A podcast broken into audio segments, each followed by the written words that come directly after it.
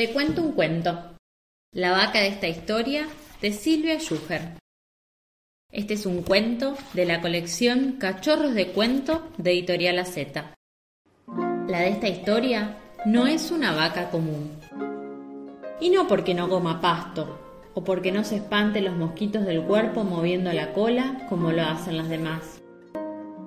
Tampoco porque haga me o miau o pío en vez de mu, que es lo que hacen todas las vacas cuando quieren decir algo. Al contrario, fíjense, si hay algo que esta vaca come, es pasto. Y bien que lo mastica como si fuera un caramelo de goma. Y además, si es por mover la cola para espantarse los bichos, la menea como si en vez de cola tuviera un plumero o un ventilador, qué sé yo. La de este cuento es una vaca distinta por su manera de ser. Porque da leche, sí, pero solo a la luz de la luna, cuando después del atardecer el cielo de la noche se ilumina, también con las estrellas. Y las otras vacas, al igual que casi todas las personas, se van a dormir. Cualquiera podría pensar que esta vaca no tiene dueño, porque ¿cómo va a permitir un dueño que su vaca no dé leche igual que las demás?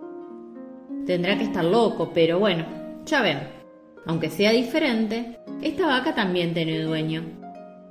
El hombre se llama Eleuterio y dice que si le permite a su vaquita dormir durante el día, en vez de dar leche, es porque ya le tomó cariño y entonces la acepta como es. Rara, caprichosa, quizás un poco soñadora. Porque hay que aclarar una cosa. El dueño de esta vaca cree que su animal nunca dio leche, jamás no sabe lo que pasa a la luz de la luna.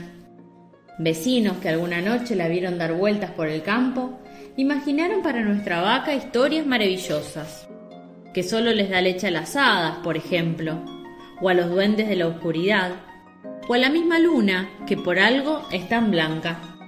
La cuestión es que nada de esto es cierto. La verdad es un secreto que yo voy a contarles. Si ustedes me prometen guardarlo, uno que solo saben algunas mamás y también algunos papás. Y algunos chicos, claro.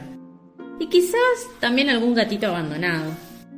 En fin, unos que viven en los alrededores y tienen más hambre que comida, unos que todas las noches hacen fila bajo el cielo iluminado por la luna y las estrellas para llevarse a sus casas lo que solo esta vaca les da.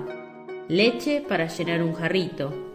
Eso o una olla, depende para que todos se vayan a dormir con la panza más tibia y entonces puedan soñar.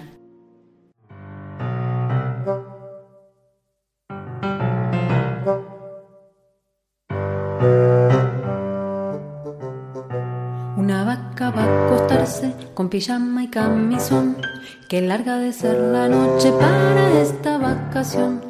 La vaca se pone guantes, un rulero y un batón, cuatro chancletas de goma y unas medias de algodón. Y de pronto se ha dormido con su gorro cascabel sobre una colcha de pasto y una almohada de clavel. Que no despierte la vaca de su dulce vacación, que se callen las estrellas, que se apague la canción, que se callen las estrellas, que se apague la canción. canción.